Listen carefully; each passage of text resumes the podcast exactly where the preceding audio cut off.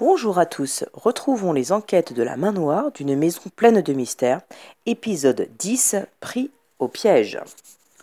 Le faussaire était caché dans un des bateaux. Sous son poids, la coque s'était enfoncée plus profondément dans l'eau. Salim s'en était aperçu le premier. Quand le reste de la main noire découvrit à son tour la cachette, l'homme s'apprêtait déjà à larguer les amarres.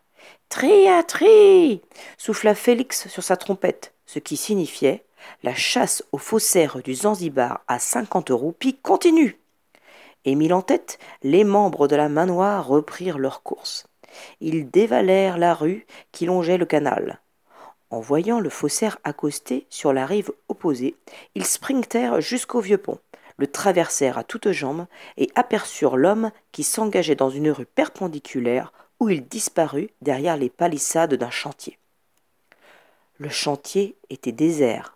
La main noire grimpa sur un tas de sable et scruta les alentours. S'il nous a semés, nous pourrons au moins donner son signalement à la police, se résigna Salim.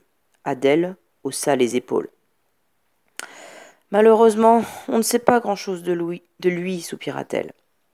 Il porte un pantalon à carreaux, une veste noire, une cravate à Samine s'égaya et un sourire malicieux se dessina sur ses lèvres. Émile, murmura-t-elle, va vite appeler la police et dis-leur de venir avec des renforts. Émile la regarda avec des yeux ronds. Mais, mais pourquoi? bredouilla-t-il. Parce que Monsieur X est pris au piège.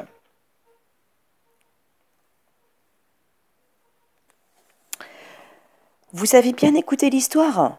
Regardez attentivement l'image jointe et tentez de répondre à la question Où se cache le faussaire? Vous avez la réponse. Envoyez-la à Madame Vincent par pronote.